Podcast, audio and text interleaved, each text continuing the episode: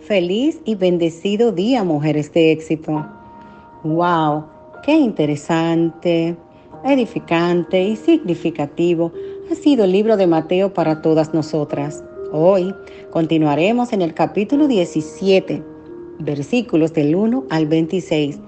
En este capítulo, Dios afirma a Jesús como su Hijo, confirmando su deidad y diciéndoles a los discípulos que lo escuchen. Pedro, Santiago y Juan pudieron ver la verdadera gloria de Jesús. Dios tuvo que hacerse hombre, pues en nuestra humanidad no podemos contemplar toda su gloria. En los versículos 14 al 16 encontramos que un hombre fue a Jesús y se arrodilló delante de él diciendo, Señor, ten misericordia de mi hijo que es lunático y padece muchísimo porque muchas veces cae en el fuego y muchas en el agua. Y lo he traído a tus discípulos, pero no le han podido sanar. Wow, ¿escucharon eso? Y lo he traído a tus discípulos, pero no le han podido sanar.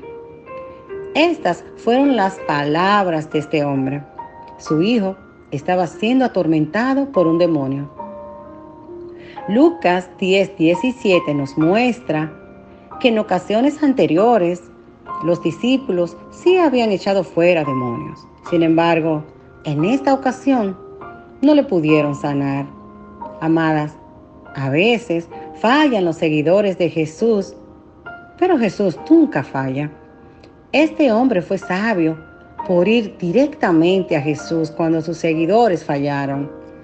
En el versículo 17 encontramos que Jesús reprendió al demonio, el cual salió del muchacho, pero también se molestó mucho con sus discípulos.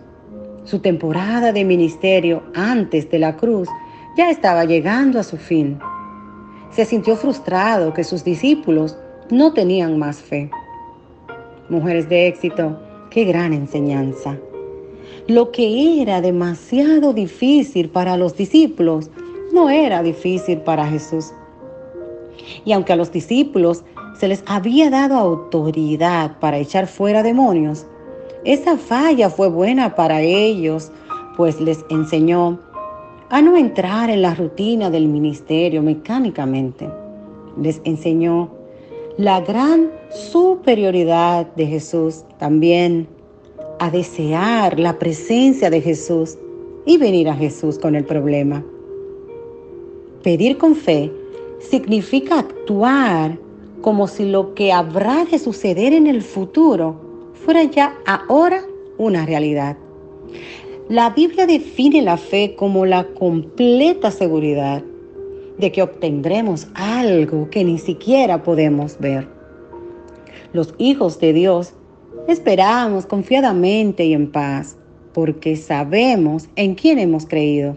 Por supuesto, nuestra fe está puesta en Dios y mientras más nos acerquemos a Él, más creceremos en la fe.